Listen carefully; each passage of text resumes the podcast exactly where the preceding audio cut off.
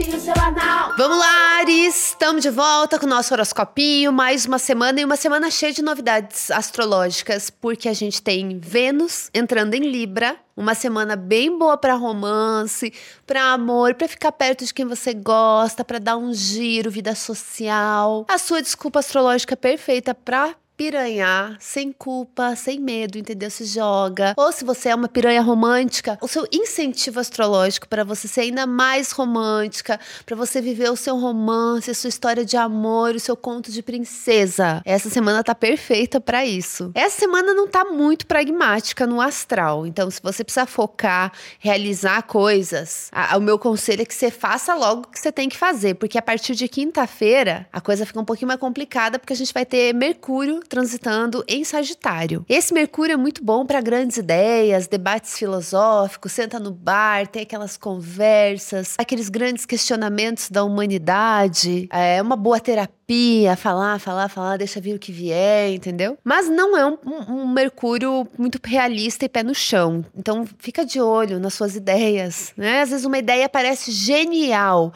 parece incrível. Por que será que ninguém teve essa ideia ainda?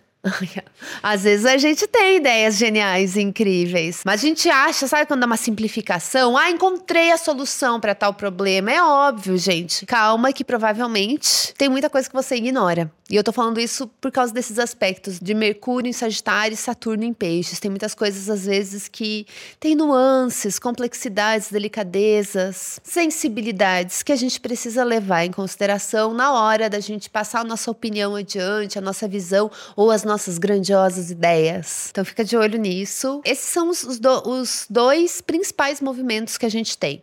Mercúrio em Sagitário e a Vênus em Libra. Eu gosto que a Vênus em Libra dá uma, um respiro e traz um lado mais afetivo para essa temporada que a gente está vivendo de escorpião, que está sendo super intensa. Inclusive, essa semana a gente está numa lua minguante, um ótimo período para fazer uma boa limpeza, um descarrego, expurgar, expulsar as demônias, entendeu? Assim, ó. Tomar um susto também, mas dar um susto aí no, no que, que tá aí carregado em você, entendeu? Faz uma boa limpeza, um bom exorcismo. Eu tenho falado isso nessa temporada inteira de escorpião, mas é porque realmente faz sentido, eu acho. Deixar muita coisa embora, desapegar, se despedir então tem esse tom, ainda mais nessa, nessa semana de lua minguante. Enfim, gente, essa é uma semana que tá muito melhor pra piranhar, pra dar o seu passeio, o seu lovezinho, pedir um empréstimo, quem sabe um investimento aí, uma ajuda, um apoio, mas ela não tá muito pragmática, assim. Então, se você precisa focar, se conecta aí com o que você tem que fazer, foca,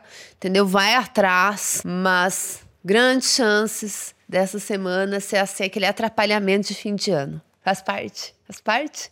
Se for assim, deixa rolar, deixa ser. Aproveita essa Vênus em Libra, tá bom? E lembrando que essa é a última semana para se inscrever na minha oficina de astrologia. As inscrições encerram na quarta-feira. Então, se você quer aprender a ler seu mapa natal, entender aí um ponto de partida, entender um pouco mais de astrologia, passar um final de semana gostoso com a gente falando de astrologia, porque vai ser no final de semana que vem, já na próxima semana, agora é a hora. Vai ser tudo online e vai ficar gravado para quem não puder participar participar no dia ou quiser rever depois, tá bom?